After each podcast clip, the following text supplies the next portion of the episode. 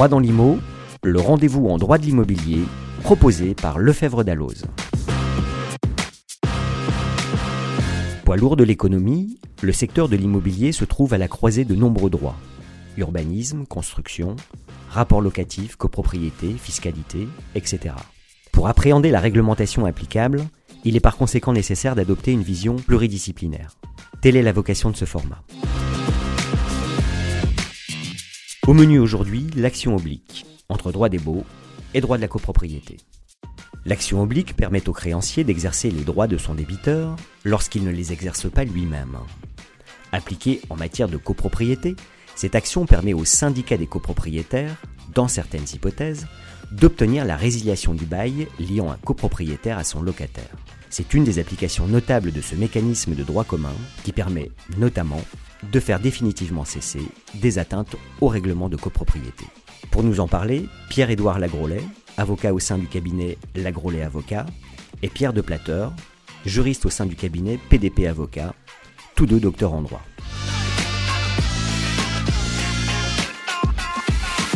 L'action oblique est ancienne et rétive aux qualifications rationnelles en raison de la libre application qu'en font les juges. Utile au créancier pour assurer son droit de gage général, elle lui permet d'agir contre le débiteur de son débiteur lorsque ce dernier, par sa carence, compromet ses droits. Définie à l'article 1341.1 du Code civil, cette action a pour objet de garantir l'assiette des droits du créancier qui agit pour préserver le patrimoine de son débiteur négligent. Elle est donc exclusive de toute action strictement attachée à la personne, puisqu'elle a en principe pour but de recouvrer pour le débiteur une créance certaine, liquide et exigible. La jurisprudence paraît pourtant avoir une conception large du champ d'application de cette action. Et c'est notamment le cas au profit du syndicat des copropriétaires, auquel les juges reconnaissent le droit d'agir en résiliation du bail consenti par un copropriétaire à son locataire, qu'il soit d'habitation, professionnel ou commercial. Cette action est ouverte au syndicat des copropriétaires lorsque le locataire trouble la jouissance paisible de l'immeuble et que la réaction du bailleur est insuffisante à la faire cesser. Elle pourra être exercée par le syndic agissant S-qualité sans habilitation préalable dans la mesure où le locataire est un tiers au syndicat. Toutefois, le syndic prudent se fera habiliter par l'Assemblée générale pour ne pas engager sa responsabilité à l'égard du syndicat et dans tous les cas pour agir contre le copropriétaire bailleur en réparation du préjudice résultant de sa carence, souverainement appréciée par les juges du fond selon la position de la Cour de cassation. Carence qui peut prendre la forme d'une inertie, d'une insuffisante réaction ou d'une négligence. À titre d'illustration, la Cour d'appel de Nancy a prononcé la résiliation du bail d'un locataire ayant dégradé les communs, jeté des détritus par les fenêtres et hurlé jusqu'à des heures avancées de la nuit, sans que le bailleur n'agisse utilement pour faire cesser des troubles persistants.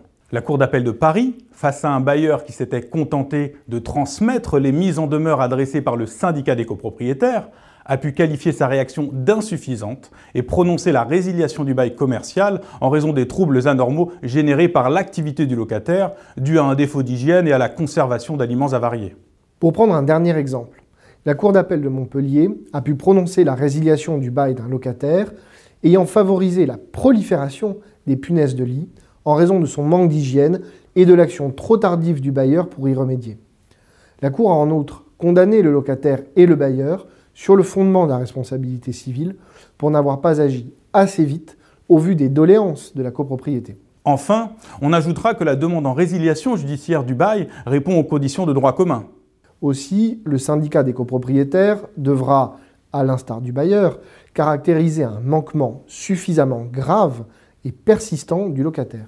C'est dire si la jurisprudence entend largement le champ d'application de l'article 1341-1 du Code civil au profit du syndicat des copropriétaires.